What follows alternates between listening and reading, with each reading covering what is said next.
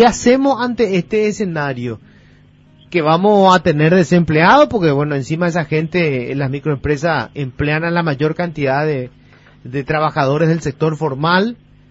¿Qué, ¿Qué hacemos ante este escenario que no se esté haciendo ahora, este, Manuel?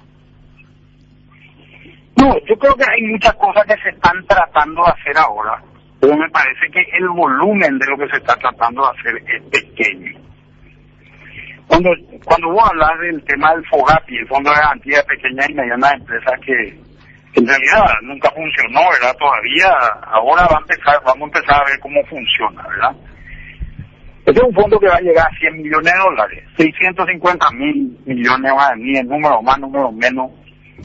Si vos estás hablando de un, de, un fondeo para empresas o de una garantía para empresas, y de más o menos 100 millones más, por, por, ponernos un, valor, estamos hablando de 6.500 empresas, ¿verdad? Cuando en el país hay eh, eso sería el 1% de la cantidad de pymes que hay. ¿Verdad? Entonces, no es un número relevante. Yo creo que acá hay que dejar de pensar, Luis, en términos de montos 100 millones de dólares o 650 mil millones de años. Hay que pensar en un impulso económico en términos de porcentaje del Producto Interno Bruto hay que plantearse que nosotros hasta ahora, el impulso económico que estamos dando es un impulso de 4% del Producto Interno Bruto. 1.600 millones de dólares es más o menos 4%. Tenemos que llegar a volúmenes mucho más grandes. Y te voy a poner los ejemplos de otros países. Estados Unidos, con su inversión de 2 trillones de dólares. Estados Unidos, para que tengan una idea, más o menos es una, una, una economía del orden de los 27 o 28 trillones de dólares de tamaño. Está dando un impulso de casi el 10% del Producto Interno Nosotros estamos llegando a valores que son muy pequeños todavía y tenemos que crecer más. Esta es una primera medida que tenemos que tener en cuenta. Nosotros tenemos que tratar de alcanzar valores de 8, 9, 10%. Perú acaba de sacar una, un impulso fiscal y monetario del orden más o menos del 12% del Producto Interno Bruto, que está repartido en un montón de cosas, ¿verdad? algunas cosas parecidas a la nuestra. Entonces nosotros no podemos pretender tener una situación, una situación menor. ¿Cuál es nuestro peor escenario? La gente está hablando hoy, los países hoy están hablando de déficits fiscales del orden del 8, del 9, del 10%. Porque la idea de todo esto es rescatar a la economía y rescatar al sector privado de una quiebra segura. Fíjate lo siguiente, si nosotros tenemos 50% de quiebras en las empresas, porque resulta que fuimos minimalistas en nuestra asistencia, atrás de eso van a venir quiebras de banco. Porque si 50% de tus clientes no te paga las cuentas, estás frito también en el banco. Entonces, y esta situación se va a volver una bola de nieve tremenda. Y no va a haber nadie que nos saque esta situación. Entonces nosotros tenemos que pensar en valores de asistencia muy superiores a lo que estamos haciendo todavía hoy. Creo yo que la ley, hasta ahora, la ley de emergencia ha sido una ley importante y ha cumplido o está cumpliendo lentamente su rol. Pero tenemos que pensar cómo rescatamos a las empresas, sobre todo ante una situación muy peculiar, la incertidumbre de duración de esto, que creo es el eje central donde tenemos que, concentrarnos. Pero, a ver, antes, antes, de seguir nomás, Manuel, a ver, ¿Y de dónde sacamos la plata? O sea, nosotros ahora nos endeudamos por 1.600 millones. Eso ya cambia radicalmente nuestro escenario a partir del 2021. Yo ayer le decía a, a Benigno López, al ministro de Hacienda, vos tenés, por un lado, que va a aumentar de manera significativa el pago de deuda. Vas a contraer deuda por 1.600 millones de dólares. Vas a tener que tu, tu servicio de la deuda aumenta significativamente. La capacidad de seguir endeudándote se achica sustancialmente. Tu capacidad de recaudación también se reduce notablemente porque obviamente la actividad económica cayó.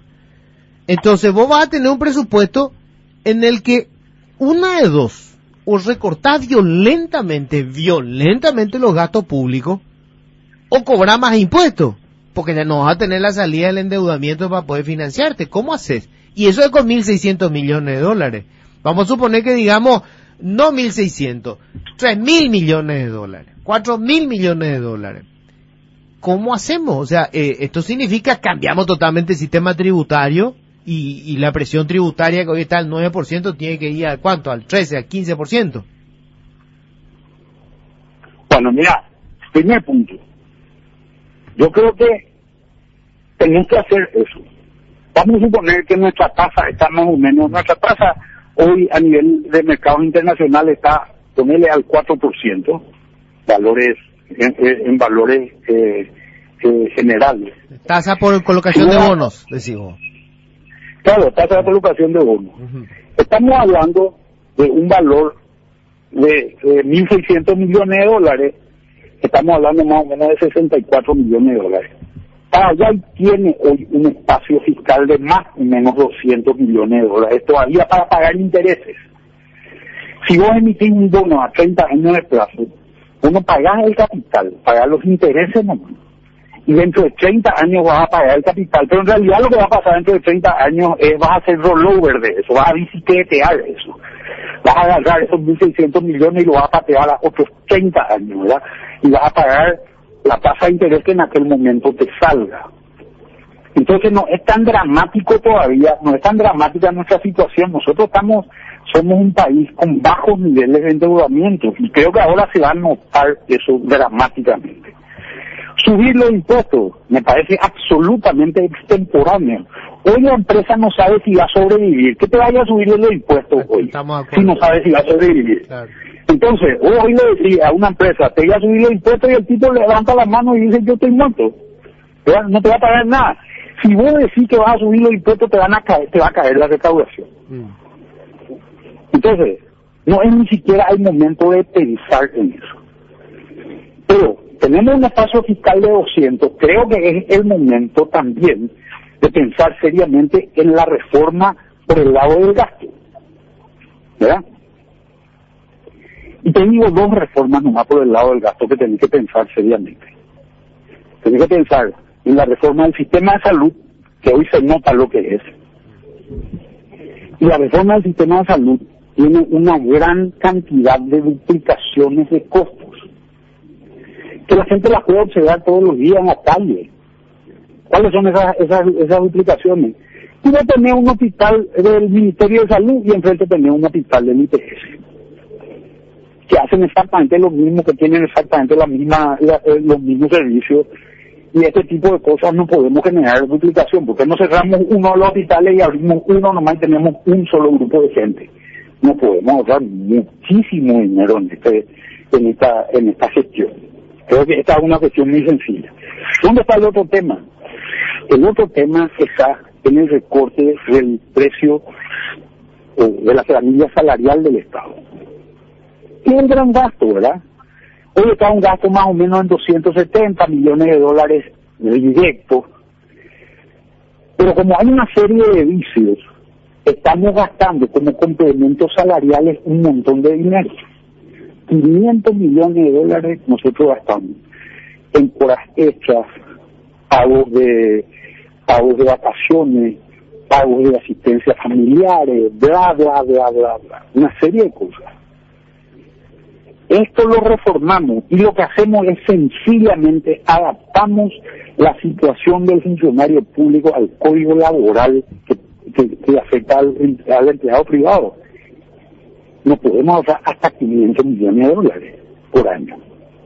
Y hasta ya no empieza a sobrar plata. Pero la pregunta más urgente hoy es de dónde sacamos la plata para generar un nivel de asistencia real, serio e importante para nuestras empresas y para nuestras familias. Correcto. ¿De dónde? ¿Qué lugar hay mucha plata en Paraguay? A ver si, si me seguís en cuáles son los tres lugares. IPS. Uno, uno es IPS, los fondos jubilatorios de IPS hay 2.100 millones de dólares, no menos más, no menos. Banco El segundo, la reserva. reserva, la reserva internacional del Banco Central, 8.500 millones de dólares más, no menos más, no menos. El tercero es Itaipú. Itaipú es una caja, es la más grande de todas las cajas y es bastante limitada. Pero lo que yo haría ahora, ¿Emitirías Sí. bonos contra los futuros ingresos de Itaipú? no, ¿verdad? Mm. Yo lo haría sería directamente que es lo más rápido de conseguir ahora. Lo IPS no tocaría, porque IPS, mira lo que pasó con IPS. Sí. IPS hoy está bajo el comando del Ministerio de Salud. El Ministerio de Salud, si acá hay mil casos eh, de, de personas graves, el Ministerio de Salud le puede decir al IPS, atenderme 500 de estos casos, contra tu bolsillo, no contra el bolsillo del Ministerio de Salud. Porque el, órgano rector hoy es el Ministerio de Salud. Entonces yo no tocaría los fondos jubilatorios porque creo que los fondos jubilatorios van a tener que usarse con buenas garantías para cubrir la parte de salud del Ministerio del, del IPS. Que si esta crisis se agrava va a ser de altísima necesidad. Entonces saquemos eso de lado. ¿Qué es lo más rápido? ¿Lo de Itaipú o lo de las reservas? Ya hay una autorización expresa en el artículo 33 de la ley de, de emergencia, la 6524, donde se autoriza a utilizar el artículo 286, inciso 1, numeral 2 de la Constitución Nacional, que dice que con acuerdo de, por pedido del Poder Ejecutivo y con acuerdo de la Cámara de Senadores, al declararse emergencia se puede, se puede, el Banco Central le puede prestar al Ministerio de Hacienda. Entonces esto es lo más rápido. Esto es lo más rápido. Y acá hay una cosa, yo te voy a decir cuál es mi visión de, de, de este tema. Los bancos están con dos temas. Uno es liquidez. Uno habla con la gente y te dice, pero hay liquidez. Claro, hay liquidez para tiempos normales. ¿Verdad? No, hay la liquidez que hoy se necesita. Yo creo que una historia es porque el banco toma dinero del público y lo coloca en lo coloca en letras, lo coloca en en overnight, etcétera, etcétera. Un banco asumimos, asumamos un costo tiene más o menos un costo administrativo del 3%. Hoy la tasa de política monetaria, que es la, la tasa más baja, está en 3.25. Entonces el banco lo que está es tomando plata del público, 70% de los ahorros están a la vista a tasa cero y está metiendo en letras de regulación monetaria y no está queriendo prestar por esta razón que vos decía anteriormente. La gente tiene miedo, los bancos tienen miedo de prestarle plata a alguien que no le va a devolver la plata. Este es un problema, entonces yo creo que hay que aumentar la liquidez y hay, y hay que aumentar dramáticamente la liquidez, tirándolo en casos legales al piso, lo- de manera más la más importante posible.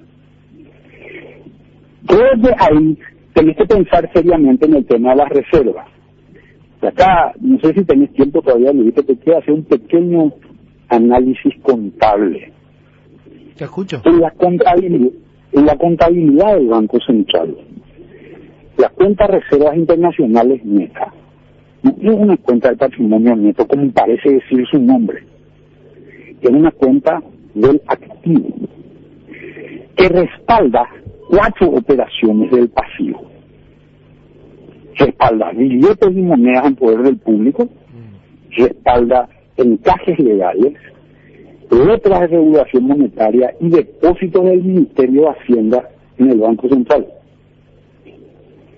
Entonces, si vos liberás los encajes legales, por ejemplo, la necesidad de respaldo que, que existe por el lado del activo es menor. ¿Qué es lo que haría cualquier empresa privada? Ah, ya no tengo más que cubrirme este activo, voy a invertir esta plata.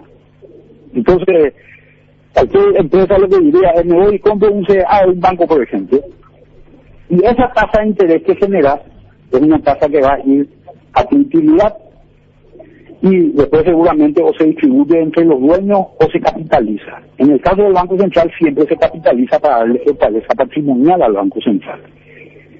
En este caso no hace falta eso. No hace falta darle fortaleza patrimonial. Lo que hace falta es garantizar y darle cobertura a los depósitos del Ministerio de Hacienda en el Banco Central.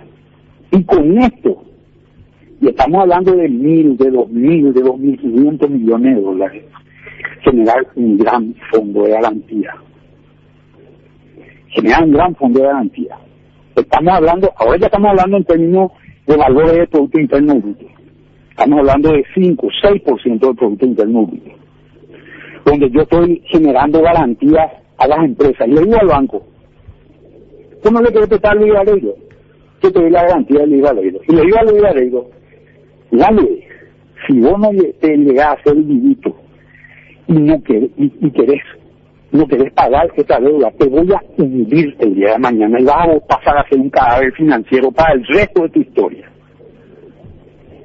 Pero estoy dándole sustento a la gente. Acá incluso se puede pensar seriamente en qué, en qué ámbitos voy a hacer esto. Y a qué plazos, y a qué tasas voy a hacer esto. Si el Estado pone esa garantía, puede exigir tasas. Entonces yo digo, te voy a dar la plata a la tasa que hoy está recibiendo el Banco Central en el BIF, 0,1%. Y vos le vas a poder cargar solamente, vos banco comercial le vas a poder cargar 3%. ¿No? Ese, ese 3% que le cargue encima, te va a dar un 3,1%, por darle un número cualquiera, y ese 3,1% es la tasa a la cual vas a prestar y los plazos tienen que ser hasta de 5 años. ¿Qué te presto? Te puedo prestar los gastos que no te pude diferir en la primera ley. Te puedo prestar para que le, para que le sigas sosteniendo a tus empleados. El Banco Central tiene, los bancos comerciales tienen la liquidez para hacer eso y con este exceso, con esta baja del encaje legal van a tener más liquidez incluso. ¿verdad? Te presto para que pagues tus alquileres, ejemplo. Entonces, tenemos un colchón sobre el cual sentarnos y aguantar esta crisis. ¿verdad? Sentarnos y aguantar, y nos vamos a las microempresas, pero yo creo que también hay que exigirle a las empresas ciertas cosas. Hay demasiadas empresas informales todavía en Paraguay.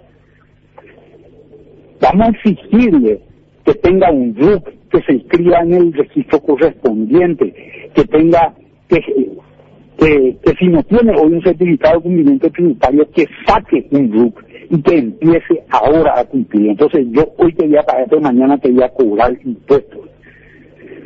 Ningún impuesto distinto a lo que hay hoy, sino los impuestos que hoy existen. Manuel, este tipo de cosas es lo que tenemos que pensar. Ya.